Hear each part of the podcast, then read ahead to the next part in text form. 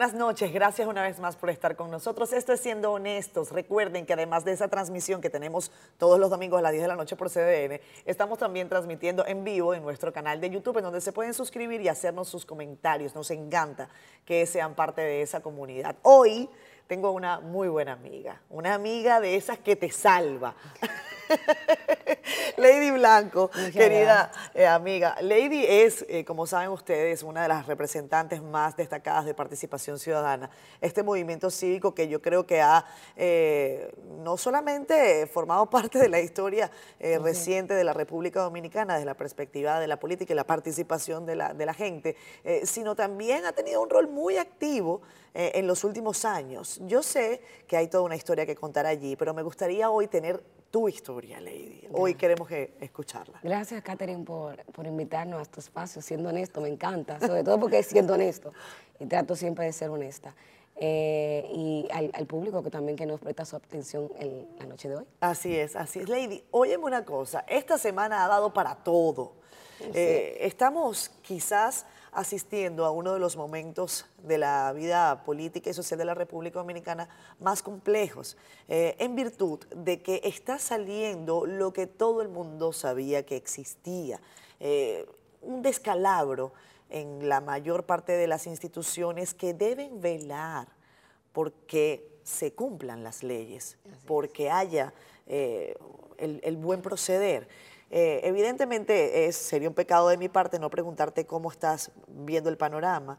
Hay varios casos en la justicia. Mira, lo veo muy alentador. Yo creo que todos estos procesos que hemos visto judicial le ha devuelto las esperanzas al pueblo dominicano de que podamos tener un país más transparente, libre de corrupción. No, ningún país es libre de corrupción, pero sí con mecanismos de consecuencia que no den al lastre de la, impunidad. Y yo creo que, que, también eso ha despertado a la sociedad dominicana del diván de la frustración, porque en algún momento todos pensamos, esto no va a cambiar. ¿Cuántas veces nosotros mismos hemos interiorizado, esto no va a cambiar, ¿para qué luchar? ¿Para qué marchar? si va a seguir lo mismo. Entonces, creo que el ejercicio, primero eh, la movilización ciudadana, vamos a decir que hubo una movilización importantísima con la lucha contra la corrupción y la impunidad, eh, a través del movimiento verde, todo el mundo de la historia dominicana reciente lo sabe, pero hay que decir que el ejercicio valioso y extraordinario del Ministerio Público, comenzando por el trabajo de doña Miriam Germán, eh, ha sido valioso. Ha sido valioso para devolverle al pueblo dominicano las esperanzas de que podamos tener un país más justo, y un país donde los recursos públicos sean manejados de manera transparente, eficiente y que sean manejados para la gente. Porque al final el fin del Estado es garantizar y proteger derechos, proteger derechos de la gente. Y en la medida que tú tienes corrupción, impunidad, pues logramos todo lo contrario. Entonces creo que estamos, y es histórico, y Wilson Camacho el otro día en una de sus declaraciones dijo, bueno, estamos en un momento trascendental. Y es así, yo creo que lo estamos sintiendo todos y, eso eh, devuelve las esperanzas de que se vale ser transparente, se vale ser honesto y no hay que ser pendejo, porque hay una concepción incorrecta del que va a la función pública y te dicen, ah, tú no, no lo haces mal, porque tú eres un pendejo. No, usted es honesto. Y eso al final siempre va a traer buenos resultados. En específico, ese último caso al que te refieres, el caso Medusa, al que se refería Wilson Camacho, eh, bueno, yo creo que va a ser un caso grueso, se ve, se ve grueso, no solamente por las 12.200 y pico de páginas que tiene, sino por los subcasos que yo creo que están allí eh, metidos. Y porque se prueba una vez más, aunque todavía es un expediente acusatorio que tendrá que pasar eh, por, la justicia y demostrarse todo lo que está allí, hasta ahora eso es solo una acusación. Eh, algo que, que, siempre decimos, para que haya corrupción tienen que haber corruptores. Y, para que haya de un lado tiene que haber de otro. Si a usted le ofrecen y usted se presta, pues es otra cosa. ¿Cómo has visto las declaraciones de abogados? Eh, bueno, sí, ah, tuvimos el caso de un abogado, el caso de un ingeniero, que han salido a, echar eh, su historia, la historia en la que ellos eh, resultan ahora no imputados, sino testigos de un ministerio público que considera que su versión es más beneficiosa como testigos que como imputados.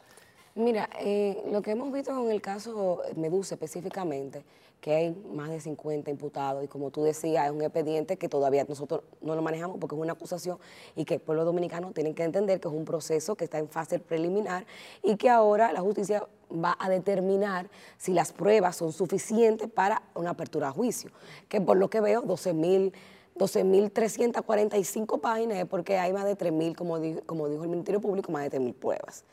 Sin embargo, es un reflejo del decalabro de la sociedad, porque tenemos un funcionario público, obviamente, que es el, pasado procurador. Entonces tú tienes el funcionario público que violó la confianza de la delegación que se le da a través del pueblo dominicano, porque una delegación que se le da al presidente de la República que delegue en una función. O sea, hay una confianza violada y es muy preocupante. Pero el entramado que se da en este proceso es como vemos cómo toda la sociedad, desde tanto el, ámbito empresarial, de todos los ámbitos, forman parte de la corrupción. Porque a veces pensamos que la corrupción solamente es en el, tren gubernamental, pero la corrupción también, como tú dices, tiene que haber un corruptor, tiene que haber alguien que dé también, o tiene que haber alguien que ofrece. Y hemos visto en los casos de corrupción también que hay un sector empresarial que lamentablemente, en vez de, procurar el, interés colectivo, el interés del bien común, pues ha, procurado un interés muy particular, que es hacerse también a través de los recursos públicos, a través de la corrupción y de la impunidad, parte también de ese pastel que ha sido el pueblo dominicano, porque no han convertido en un pastel que se ha repartido a, muchos buenos eh, eh, interesados en, lograr la parte incorrecta del Estado. Fíjate que una vez más, cuando hablamos de corrupción, yo recuerdo el caso reciente de Odebrecht. Eh, un caso que, por cierto, todavía se está dirimiendo en los tribunales, porque aunque hubo condena, los condenados están apelando y están, están en, su derecho. están en su derecho. Ahora, en el caso de Brecht se decía que, y yo estaba eh, en contra de, los que establecían que eso era de esa manera, que Odebrecht había llegado a la República Dominicana como una suerte de ogro, de bicho malo, en el que decía, eh, a mí, a mí hay que dármelo así, así, asado. Y yo decía, bueno, ¿en qué medida no fue al revés? ¿En qué medida no fue esta lógica? Yo, empresa brasileña, quiero evidentemente hacer negocios en República Dominicana, pero las condiciones que me pone República Dominicana desde sus funcionarios es que yo tengo que dar. Bueno, lo que pasa es que en el caso de Odebrecht se percibe que, que, hubo soborno en otros países del mundo. O sea, sobre todo de este lado de Latinoamérica, donde hay institucionalidades muy débiles. Entonces, es verdad que para una empresa venir a República Dominicana, en donde no hay institucionalidad, en donde los mecanismos de control y fiscalización del Estado no funcionan, pues más fácil. O sea, obviamente yo vengo, hago, hago, hago, hago lo que puedo y lo que quiero, pero también tengo funcionarios y empresarios que coluden con eso. Entonces, sí es importante y que la gente tiene que entender que en la medida en que tenemos órganos de control y fiscalización independiente, verdaderamente independiente y profesionalizado, porque la independencia también tiene que venir con la capacidad. Entonces vamos a tener un país más transparente. Entonces al final, cuando tú tienes los casos como de Brecht, el caso Medusa, el caso Coral, tú te preguntas, yo creo que el pueblo dominicano se pregunta, con esta acusación que hemos visto de Medusa, Catherine, yo creo que cuando yo vi los testimonios, porque al final lo que tenemos todos son, los testimonios, tú preguntas, pero ¿dónde estaba la Cámara de Cuentas? ¿Dónde estaba la Contraloría de la República? ¿Dónde estaba la Dirección de Compras y Contrataciones? Tú tienes tres órganos de control y fiscalización. ¿Qué pasaba ahí? ¿Dónde estaban ellos? Que no hacían su función. Su función es representación del Estado, en representación de nosotros, de la sociedad. No existían. Una Cámara de Cuentas que no contaba. Una Contraloría que no existía y también, vamos a decir, una dirección de compras y contrataciones que no hizo su función, que no veló por su función, porque estamos viendo aquí que había licitaciones, licitaciones amañadas, concursos amañados, concursos que ya estaban previamente diseñados y ya designados quién iban a hacer. Tú te das cuenta que lamentablemente al final los casos de corrupción que se evidencian, lo que nos hace a nosotros pensar como ciudadanía es que nunca podemos desistir, nunca. Estos son casos se van a conocer, pero no podemos desistir a favor de la transparencia. Tú tienes que tener órganos eh, adecuados en ese marco, tú tienes que tener eh, eh, también normativas, normas legislativas también que te, que te afiancen esa lucha contra la corrupción, porque al final lo que tenemos es una ley de compras y contrataciones débiles, una Cámara de Cuentas que está haciendo su trabajo, pero tiene también una normativa débil, y estamos con la lucha de la ley de extinción de dominio. De eso vamos a hablar en la próxima parte, es un tema grueso, la ley de extinción de dominio. Yo sé que ustedes han tenido eh, un trabajo interesante. Eh, siento que probablemente se va a esta legislatura y no vamos a tener ley de extinción de dominio. Tú me dirás más adelante si estás de acuerdo conmigo o no. No sé, es como con el caso eh, Medusa, cuando hay gente que dice, yo a veces lo veo tan voluminoso que para que, tú veas la incredulidad de la población en las instituciones que deben velar por la, porque la cosa se haga bien, que hay gente que dice, yo creo que el expediente es tan voluminoso para que no pase nada. Yo creo que eh, lo hacen así como tan grande. Para que eso tarde años, siglos. Yo no estoy diciendo que sea así. Esa misma incredulidad ha sido producto de la impunidad. Lo que genera incredulidad a la sociedad dominicana es que tenemos más de 20 años de corrupción sin castigo. Entonces, eso se ha, alimentado y se ha alimentado a través de una generación. Tú le preguntas también a mi generación y te dice, bueno, vamos a ver qué pasa porque están incrédulos, porque nunca han visto un caso verdadero de corrupción. Entonces ahora lo estamos viendo y le estamos poniendo toda nuestra confianza al Ministerio Público. Pero hay que decir que no solamente es el trabajo del Ministerio Público, porque el Ministerio Público tiene que probar los hechos, pero tú tienes, tú tienes un poder judicial. Entonces el Poder Judicial tiene que tener en sus manos de que obviamente tiene que aplicar el derecho, pero aplicar el derecho en base a lo que se le presenta. Y entendemos... ¿Y ¿Cómo ve participación ciudadana a, ese Poder Judicial en este momento? Mira, hay, hay de todo en el Poder Judicial. Tú tienes gente que realmente sí fortalece la función de la carrera judicial y tú tienes otras personas que lamentablemente, como hay de todo, que han sido parte de, ese entramado de corrupción. En el caso de Debrecht siempre nos preguntan, bueno, no era la sentencia que nosotros esperábamos.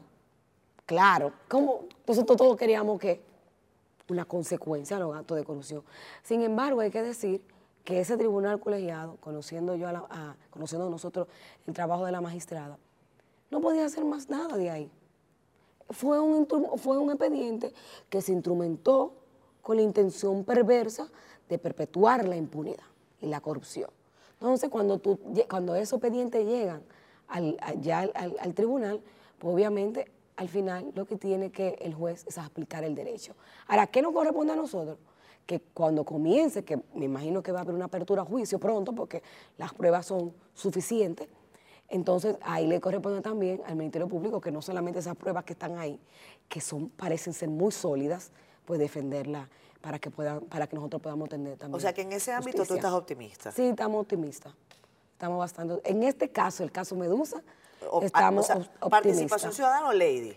Lady como ciudadana y participación ciudadana también, como el colectivo sociedad civil, que lo hemos abordado, hemos valorado el trabajo extraordinario que, viene haciendo este Ministerio Público, sobre todo el PETCA, porque hay que decir el PETCA, y hay que decir que es un trabajo colaborativo.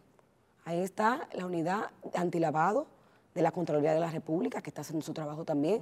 Hay una, una comisión del, eh, del, Estado que se ha constituido como abogado ah, del Estado que también de, recuperación del patrimonio público que también, que también está haciendo. Uno, uno no lo ve pero es un trabajo de hormiguita, que también contribuye a ese trabajo que está haciendo el Ministerio Público y el trabajo de la Cámara de Cuentas. Mm. imposible no, no recatar ese trabajo extraordinario que está haciendo la Cámara de Cuentas. Vamos a irnos a una pausa, Lady. Son muchos temas. A mí me interesa, tal y como te dije en la primera parte, que, nos cuentes de tu historia, porque tú dices algo que es cierto, y es que la ciudadanía, en la medida en que hay eh, ese descreimiento, empieza a desincentivarse desde la perspectiva de la participación política y de la participación ciudadana, algo que es gravísimo para la construcción de, sociedades cada día más sólidas y democráticas. Vamos a comerciales, ya regresamos con más de Siendo Honestos, hoy con Lady Blanco.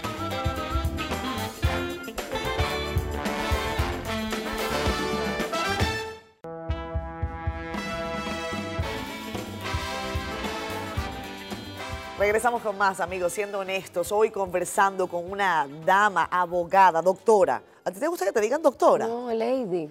No, para nada. Además, me ponen el, hecho de te ponerte el doctor, que todavía no lo soy porque me falta todavía entregar Pero a todos los, abogados todos le dicen doctor, ¿eh? Eso era lo que se graduaban en la UAS en los tiempos, ahora después nosotros salimos como licenciados. Licenciado en Derecho. Pero yo creo que el, el, título que más me gusta es lady. Lady. Sí. ¿Te sientes cómoda? me siento cómoda soy una persona muy cercana, entonces no me gustan mucho los títulos. Lady, entonces, eh, hace mucho tiempo, bueno, no hace tanto, sabemos que tú estás involucrada con la, con la lucha del movimiento Marcha Verde desde hace mucho, estamos eh, viéndote en esta carrera en, la Universidad eh, Autónoma de Santo Domingo, también ahí en Participación Ciudadana, donde estuviste como coordinadora nacional de la organización durante un año, si no me equivoco. Porque, bueno, me tocó como un año y tres meses por, el, tema de la pandemia. exacto esa participación de la gente, desincentivada desde la perspectiva de que los cambios no necesariamente llegan al ritmo que la gente los demanda, ¿cómo lo estás viendo eh, en, los organismos en los que te estás desempeñando? Mira, yo creo que hubo un momento en que la sociedad estaba sentada en el diván, como te dije al principio, de la frustración y la desesperanza. Eh, estaba conforme, conformista. Bueno, bueno, ya esto no va a cambiar. Esto es lo que hay. Yo creo que el cuando damos por sentado derechos y nos los arrebatan de repente, la gente despierta. Y eso pasó con, cuando se suspendió las elecciones. Yo creo que ahí se volvió a incentivar ese deseo de que, bueno, este país es de todos y yo tengo derechos adquiridos previamente, que fueron a través de conquistas. Y la gente entendió y comenzó, fíjate que la gente comenzó a hablar, no solamente de que fueron suspendidas las elecciones, volvió el tema de la corrupción, volvió el tema de la impunidad. Eh, y eso creo que comenzó a sensibilizar a la gente otra vez y a movilizarla. Una movilización que se paró por un momento. Se paró por un momento después de la marcha verde, después de, los movimientos que hicimos. Y esto también levantó ese, ese, deseo, esa llama en, en, el pueblo dominicano de que, oye, tenemos que despertar. Y, y, yo creo que sí, que todavía esa llama está despierta. Fíjate que ¿por qué esa llama está despierta? Porque yo pienso eh, y ahí voy a hablar de manera eh, personal. que este gobierno es el, gobierno eh, socialmente más vigilado, socialmente más vigilado y controlado. Porque también es el gobierno, vamos a decir que el, presidente Abinader ha hecho mucha cercanía a través de los medios de comunicación, de las redes sociales, y se mantiene más cercano. Entonces, eso genera un, contacto más directo con la gente y la gente comienza a demandar y a escribirle directa al presidente. y fue un compromiso de campaña. Claro. El, compromiso de campaña no era otro, sino una palabra muy sencilla que, ojo, que apuntaló al gobierno. Y se llama cambio. Entonces, si nosotros estábamos en contra de todo aquello y ustedes dicen que lo van a cambiar, pues hay que mostrar resultados. No, pero también hay que decir que el presidente pasado, el presidente Danilo Venida, se mantuvo también muy distante de la gente. o sea, O sea, tú, tú no lo veías ni siquiera en los medios de comunicación. Entonces, el, hecho de tener esa cercanía hace que la gente, a través también de las mismas redes sociales, te reclame más. Te reclame más, se movilice más, mm. demande más, porque siente que lo están escuchando. Sea no, así. Porque puede ser que el otro no lo estén escuchando. Pero hemos visto al presidente Abinader eh, con un un cierto matiz de escuchar a la gente. Y lo, hemos visto cuando comenzamos a hablar de temas fundamentales, retiro de algunas leyes, eh, eh, temas que él ha, hablado y han tenido que retirarlo, y eso no lo, no, no lo hemos percibido no lo habíamos visto antes. Y eso es porque una ciudadanía más demandante. ¿Cuál es la chispa que despertó a Lady Blanco? ¿Cuál fue esa chispa que dijo, bien, yo soy abogada de la República Dominicana, me gradué en la Pucamaima, pero yo necesito tener un rol diferente al de cualquier abogado. Mira, eh, yo siempre he tenido una sensibilidad social desde muy temprana edad.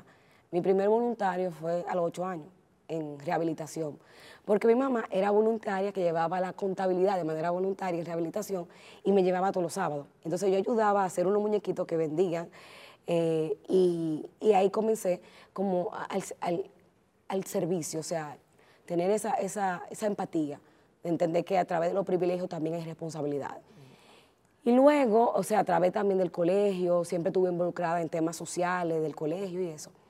Y te puedo decir que yo creo, en la universidad, yo era miembro de la comisión de estudiantes. Entonces ya eso también, obviamente ya eso viene a construir. Pero yo creo que lo que me transformó fueron dos factores yo lo que me transformó ya de manera más activa, porque obviamente siempre la sensibilidad... Siempre habías tenido esa, la tenía. intención. Y lo digo porque mi abuela eh, siempre, señores, yo no, puedo decir la verdad, yo no comía, porque mi abuela, todo el mundo que pasaba, yo llegaba del colegio, ella le daba la comida a la gente que pasaba con hambre. Entonces me decía, bueno, comete un frito, me hacían cualquier cosa, lo que había. Entonces como que eso siempre yo lo vi en mi casa, lo vi con mi papá, lo vi con mi mamá, y no era como algo ajeno a mí, o sea, no era como que algo que no fuera, no fuera ajeno. Entonces, eh, tuve en ONU Mujeres también, eh, haciendo campaña, participé también en techo, haciendo campaña en la calle, pidiendo y eso. Entonces, como que sí estaba ahí, pero puedo decir que en participación yo entendí el valor de la democracia y el valor de mi voto, sobre todo, el valor de mi voto. Porque yo comencé en participación como una observación.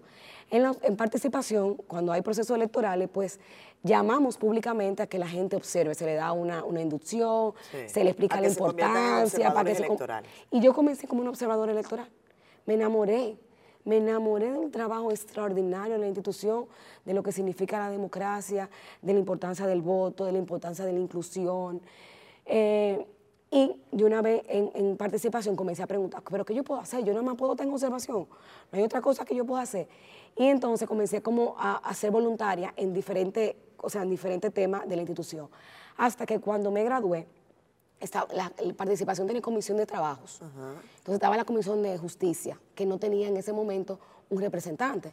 Y entonces me eligieron como, como coordinadora de la comisión de justicia con los temas de justicia de la institución. Ahí paso a formar parte del consejo hay que decir, con voz, pero sin voto. ¿Cuántos años tenías cuando empezaste en participación ciudadana, como eh, observadora? Como 20, como 20, 21 años. 20, 21 años. Sí, como 20, 21. Pero te puedo decir que otro, otro factor que me, movilizó es la UAS. Y, le agradezco tanto a la UAS. O sea, y si tú me preguntas, yo lloro porque me emociona. El trabajo de la UAS es brillante. O sea, yo creo que la institución, que de las instituciones que más contribuye al país, es la UAS, porque le da la oportunidad a aquellos que no tienen los privilegios de tener un título y muchas veces de ser el primero en su casa, en su hogar, de tener un título, de, un muchacho que venga de Junumucú, La Vega, de un muchacho que venga de cualquier lugar, ¿Y tú por más lejos. Lo has podido ver? Sí. Entonces, eso, yo creo que tú me preguntas qué me transformó. Yo te puedo decir, participación sí me transformó. Pero, ¿quién me transformó? La UAS. Porque yo vengo de unos privilegios, me tocó trabajar en la UAS y ver... ¿Pero cuáles eran esos privilegios? Bueno, privilegios en el sentido que estoy en una universidad privada, que mi papá me lo pagaba, que yo no se me iba a la luz, porque obviamente estudiaba, yo no estudiaba con vela. Hay que decir la verdad, yo iba en carro a la universidad. ¿Pero tú crees que eso es privilegio porque, o eso es trabajo? Bueno, privilegio para mí porque yo no lo trabajé.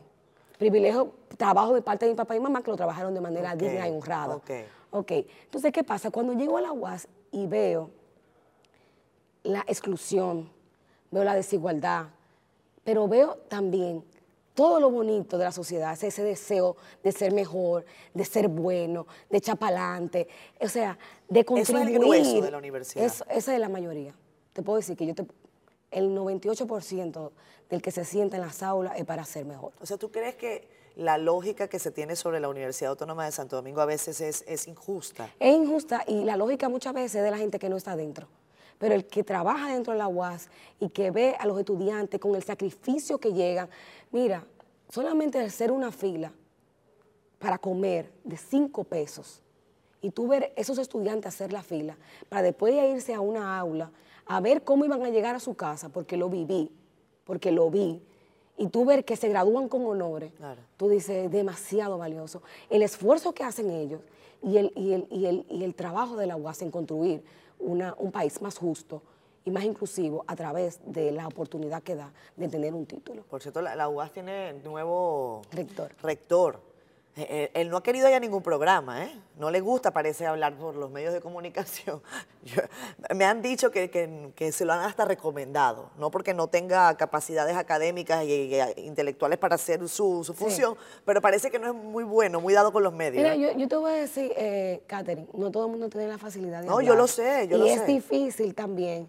y a veces no, no es que tú puedas expresar, tú tengas más capacidad que otro. Yo creo que. yo creo que. Eso es válido, ¿eh? Ojo, es válido. Hay gente que le tiene terror a, eso. Pero yo creo que también con el tiempo. Se en va, algún se momento, va a ir tú perdiendo. Te tú te vas tú te vas adaptando. Yo te como tú eres yo soy un ejemplo. Como, yo soy un ejemplo de eso, Catherine. Oye, eso, a mí, me, a mí me tocó. Y que a ella le tenía miedo a la cámara. No, los primeros días, te puedo decir, los primeros programas, y uno de los primeros fueron ustedes, es duro tú sentarte en un panel con tres grandes, o sea, Catherine, Nelson, No, nada, normal, Yulisa y el normal. bombardeo, señores, de este lado no es fácil. Entonces, es realmente, es, eh, como dicen, la práctica es el maestro. Y hay gente que tiene más facilidades que otras. De todas maneras, como tú eres guasdiana y como seguramente tú De te vas a conseguir con. Edith Trudy, dile a Edith Trudy que venga pasando esto, que no va a tener problemas. Sí. Vámonos a la pausa, regresamos con más.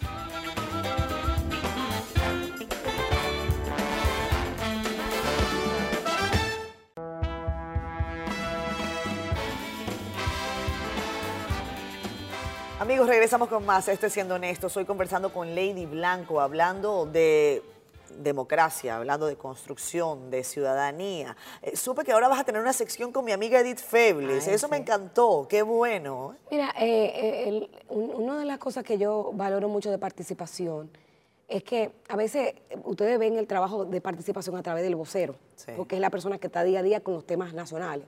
Pero el trabajo que se hace en el territorio de sensibilización, de educación ciudadana, eh, yo creo que la- una de las partes más valiosas que tiene la institución.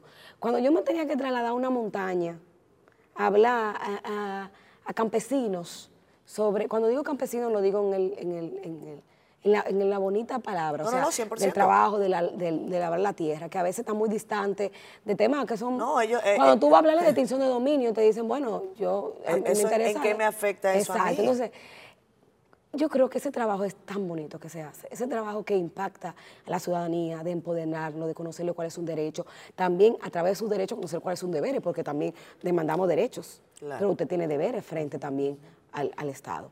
Entonces yo creo que ese trabajo es extraordinario y eso me cambió, y por eso yo invito y, tengo, y cojo el espacio ahora, eh, porque a través de participación, una de las cosas que como coordinadora he dejado y he construido es un espacio dentro de participación que se llama Juventud Participa Para eh, atraer a la juventud a los temas de participación. Porque si bien es cierto, participación es una institución eh, diversa, eh, es una organización también muy rígida, porque tenemos muchos temas de trabajo. Y quizás los jóvenes, cuando tú le dices, bueno, tú tienes, hay que trabajar, porque se trabaja, en las comisiones se trabaja. de tra- Entonces, cuando eh, esa estructura también es muy rígida para la gente joven, pero a través de Juventud Participa es un espacio flexible. O sea, es un espacio que tenemos eh, cineforum, tenemos conversatorio, tenemos visita guiada al Senado. Comenzar a sensibilizar sobre los temas de democracia en torno a una visión también y a un discurso también más joven. Claro. Eh, y entonces eh, lo invito a todos, a, a todos los que están interesados, a que, a Bueno, que se claro. acerquen a, a participación ciudadana. Yo que el creo- trabajo es bellísimo, es muy lindo. Y, y- y además, y además de participación, obviamente qué bueno que tú nos lo comentes. Hay, hay otras eh, ONGs que hacen un trabajo Sí. extraordinario de, de movilización y de, de esa reflexión que yo creo que tiene que darse y, y, bueno, de, de- de trabajo ciudadano, porque Sí. la gente sabe exigir muchas veces, pero no sabe con qué exigir. Sí. Cuáles son los mecanismos que cuáles son los tiene, cuáles son los mecanismos. Exactamente, exactamente. Y después viene pues parte de, de- de la angustia, del descreimiento, eh, en fin. Hay, una, hay un debate, ahora que mencionas el caso de participación ciudadana, y es, está ceñido a la lógica de que algunos representantes de participación ciudadana tienen función en el actual gobierno del presidente Luis Abinader. Y algunos sectores del país están diciendo, ahora hay menos crítica porque participación ciudadana está en el gobierno. E- ¿Esa discusión existe entre ustedes? ¿Se sienten ustedes que son más flexibles con la actual administración que con la anterior? O sea, No. ¿los llevan suave ustedes? No, para nada. Yo creo que yo, personalmente, como vocera, me ha tocado darle duro, como decimos. Sin embargo, hay que decir dos cosas. Participación es un movimiento cívico, voluntario, en su gran mayoría, excepto Carlos, que sí era, era parte remunerada de la institución. Todos somos voluntarios. Y yo tengo, como cualquier ciudadano, el derecho de ir a cualquier administración pública, porque ese es mi derecho legítimo. Participación nosotros la vemos como una escuelita de la democracia. Usted se forma, y si usted se quiere ir al sector público, bien. Mejor para nosotros, como ciudadanos mejor, porque se supone que usted va ahí con la misma visión, los mismos valores desde la sociedad civil. Ahora, usted se quiere ir al sector empresarial, pues muy bien también. Ahora, hay que estar claro de que como somos un movimiento cívico voluntario, usted no puede agarrar a nadie. Y te dicen, bueno, que están ahora en el gobierno, porque ese es el discurso. Sobre todo muchos los que quieren eh, desacreditar la lucha de participación utilizan ese argumento. Un argumento que no tiene lógica ni sentido, porque dirían lo mismo entonces del gobierno anterior. ¿Por qué? Porque en el gobierno anterior también teníamos a Isidoro. Isidoro fue miembro fundador de Participación Ciudadana y fue ministro de Economía en el gobierno de Danilo Medina. Pero tú tienes a Isa Conde, que fue fundador de Participación Ciudadana y fue ministro también en el gobierno de Leonel y, tengo, y también tuvo funciones en el gobierno de Danilo Medina. Entonces, no es, no es justo decir que porque Carlos ahora está, y qué bueno que está en una dirección que nosotros entendemos que va a actuar con transparencia, apelando a los criterios que tenemos nosotros, la lucha a favor de la, de la, de la transparencia y en contra de la corrupción, pero en realidad no es así. Y además, hay que decirlo, que todo el que se va de participación en una función pública tiene que salir de la institución, licencia. Tienen todo licencia.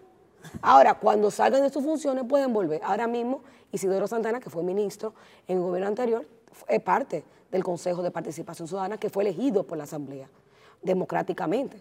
Pero cuando fue eh, ministro tuvo que pedir su licencia. Ahora, todos los que están, eh, don Juan Bolívar, que también fue fundador de Participación y ahora tiene una función diplomática, tiene una licencia. Y yo te puedo decir, mira, o sea que tú me, tú me puedes asegurar que desde Participación Ciudadana no llevan más suave este gobierno que el anterior. Nada. Y es más, hay que decir, lo que pasa es que el gobierno ha tenido, hay, que, hay, que, reconocer que ha tenido también eh, acciones a favor de los temas que nosotros manejamos.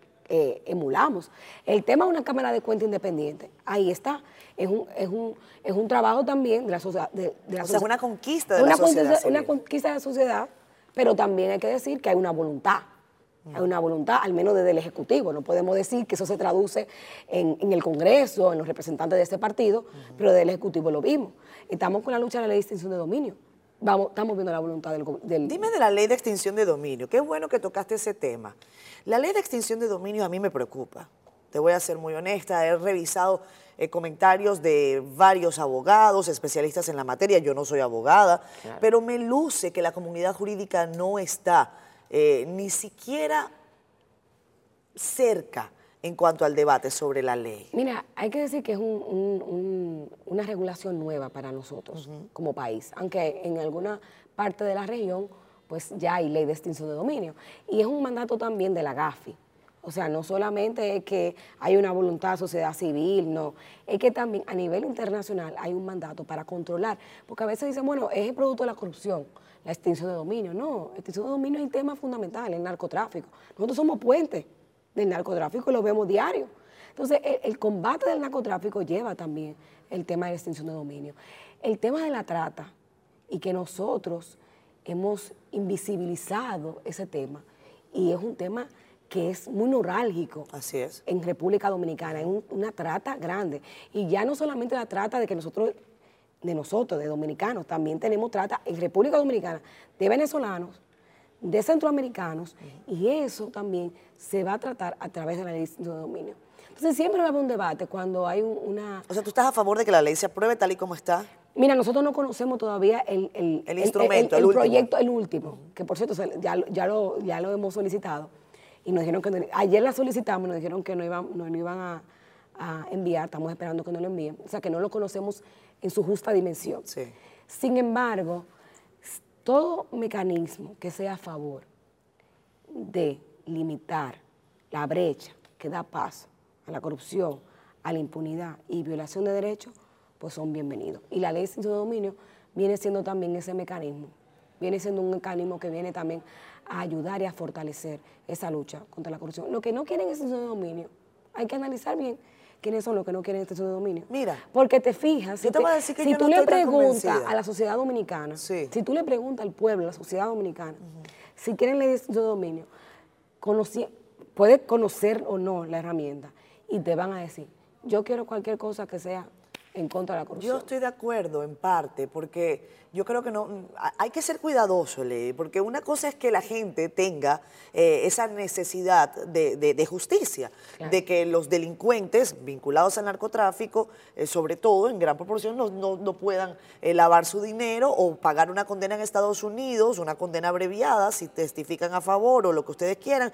y regresan a la República Dominicana a disfrutar de la buena vida, ¿no?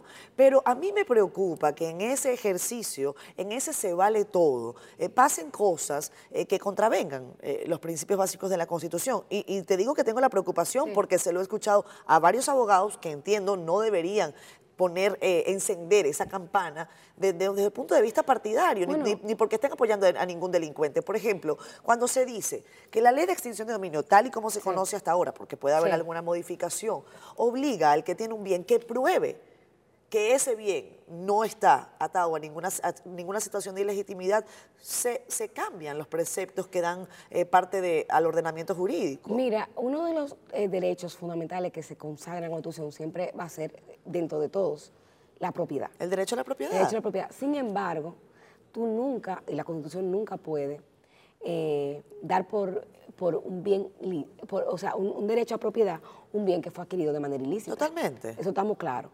Entonces, a veces se debate, y yo no soy experta en materia constitucional y lo he escuchado también, te dicen, bueno, pero es que como quiera yo lo adquirí de buena fe.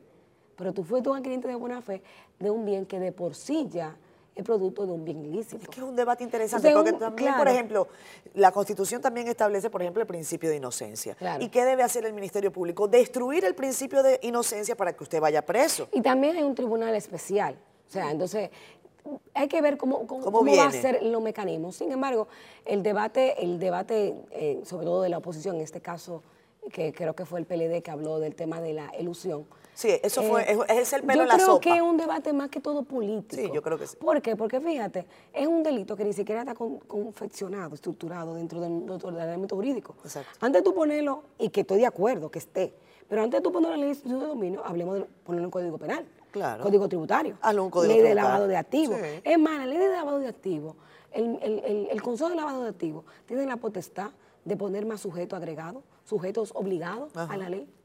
Nosotros mismos hemos demandado, las, las, bancas deberían ser sujetos obligados. Totalmente. Los partidos políticos deberían Los partidos políticos sujetos obligados. Entonces, ok, tú quieres regular algo, pero otra cosa no.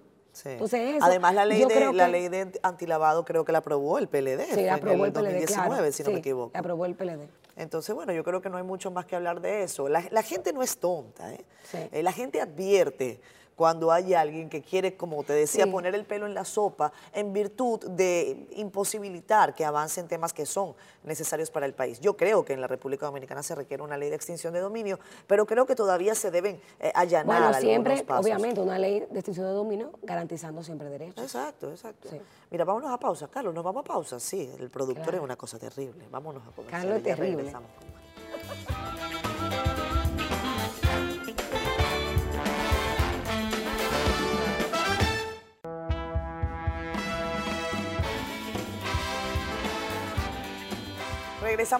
Estoy con Lady Blanco, una de las representantes de Participación Ciudadana, un movimiento que se encarga de que las cosas vayan por el, por el librito. Eh, eso es, esa parte de su misión. claro. Ellos, e, es, esa es la misión fundamental, al menos en materia de, derechos y de institucionalidad en la República Dominicana. Me gustó esa definición tuya, una, una escuela. Escuela de es una escuela de democracia. Me parece que, está, que, que es justo. Creo que me, me yo dije que eh, este año entero de la coordinación de participación me enseñó más que yo creo que lo que aprendí en la universidad. Está claro, está claro. Porque también aprendí es más aplicación, ¿no? Pero aprendí también un tema más de empatía. Cuando el activista social está luchando, tú no luchas por ti solamente. Claro. Estás luchando por el derecho de todos. Cuando hablamos de un país más transparente, la transparencia puede ser muy relativa, pero la transparencia habla de eh, eh, inclusión, la transparencia habla de protección de derechos. Entonces, el tema de empatía, de entender que que uno puede también a través de cualquier espacio generar cambios. Y eso lo digo importante. ¿Tú sabes por qué, Catherine? Porque a veces pensamos que solo lo que estamos en, la opinión pública o lo que estamos en una función de alta relevancia pública, hacemos cambios. Y eso no es así. El cambio se construye todos los días. Y lo construye todo, todos los días la ciudadanía que se levanta diariamente de manera digna, honesta y responsable a trabajar. Y el que no hace un soborno, el que no hace lo mal hecho. En mi caso, yo te puedo decir, yo estoy trabajando con mi responsabilidad vehicular, mm. porque soy muy mala ahí. A veces me voy en rojo y después digo, lo hice mal. Está complicado. Exacto, Mira, pero sí. ¿Tú sabes qué me preocupa, Lady? Durante algún tiempo, eh, los principales indicadores de preocupación de la ciudadanía eran, eh, bueno, eh, desempleo, corrupción ocupaba de los primeros lugares, pero corrupción se ha ido al puesto 7, 8. y dicen algunos que, no necesariamente esos son los temas que te hacen ganar una elección. Eh, ¿En qué medida crees tú que, la gente está preocupada cuando hay tantos problemas del día a día que resolver? Eso que estás comentando, ese campesino que tiene que resolver su problema eh, del diario, de cómo siembra, de, quién le compra eh, su producción, de, la mamá que tiene que salir con cinco muchachos porque tiene que darle de comer, es, es cabeza de familia, el techo se le abrieron tres hoyos, el piso todavía es de tierra, no le alcanza el dinero. ¿A esa gente tú crees que le importa la corrupción? Mira, e, e, ese discurso es que no, podemos permitir, porque la gente tiene que entender que la corrupción es, pieza clave de casi todos los males sociales. Cuando tú no tienes los recursos públicos de manera eh, manejada de manera transparente y responsable, sobre todo, y eficiente, obviamente siempre vamos a tener la misma calamidad. Tú vas a tener un, sistema de salud deficiente, precario, precario, un sistema educativo eh, como el que tenemos ahora, que a pesar de los recursos sabemos que se, se ha manejado también con temas de corrupción y clientelismo eh, tú vas a tener todas esas garantías que debe proveer el Estado, tú las vas a tener de manera deficiente. Y muchas veces, siempre, en estos casos en los países como el nuestro, ha sido producto de la ineficiencia y la, y la corrupción y la impunidad. Entonces, no podemos nunca cambiar el discurso. Sin embargo, sí es cierto que no necesariamente el tema de la corrupción te va a casar adepto o te va a dar unas lecciones.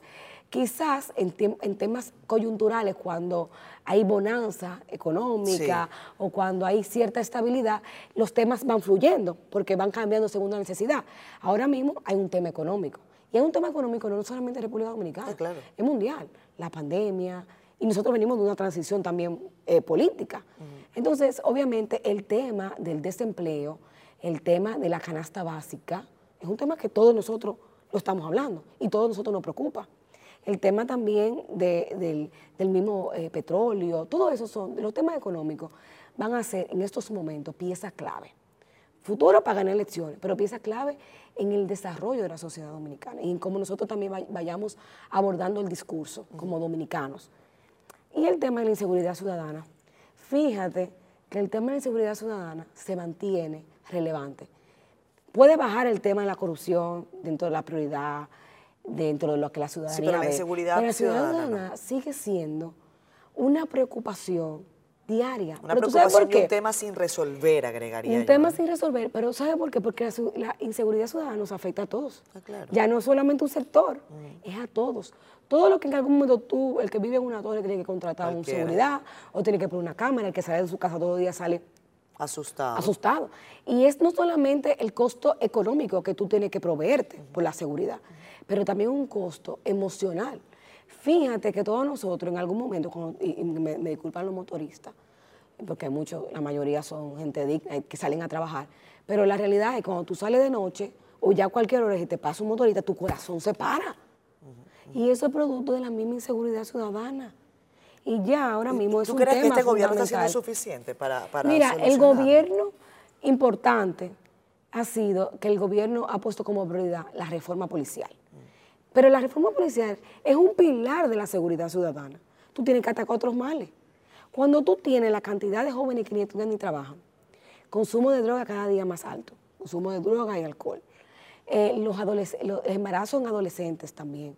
Hay muchos factores que inciden la falta de inversión social y ahora en pandemia, menor inversión social hay, eh, sobre todo en las comunidades vulnerables, en los barrios, hay menor inversión social. Entonces, cuando tú no incides en eso que causa la violencia estructural, porque estamos viendo violencia estructural, entonces tú vas a tener una reforma policial a media.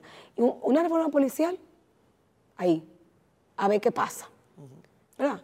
Pero tú vas a tener lamentablemente los mismos males sociales. Claro. Hay un tema grueso, Lady, con el que a mí no me gustaría dejar fuera. Sé que nos queda poco tiempo. Eh, dentro de poco menos de un año, aunque hay mucha gente que dice que ya estamos en campaña electoral, tendremos eh, elecciones, tendremos el llamado día D. Con las normativas que tenemos vigentes, ¿tú crees que podamos tener un proceso electoral, eh, bueno, sano para la democracia? ¿Tú crees que lo que salga de ahí va a ser legítimo? Legítimo siempre y cuando el, ciudadano vote de manera adecuada y ese, ese, derecho al voto se repete. Ahora bien, justo, equitativo, inclusivo, transparente, no.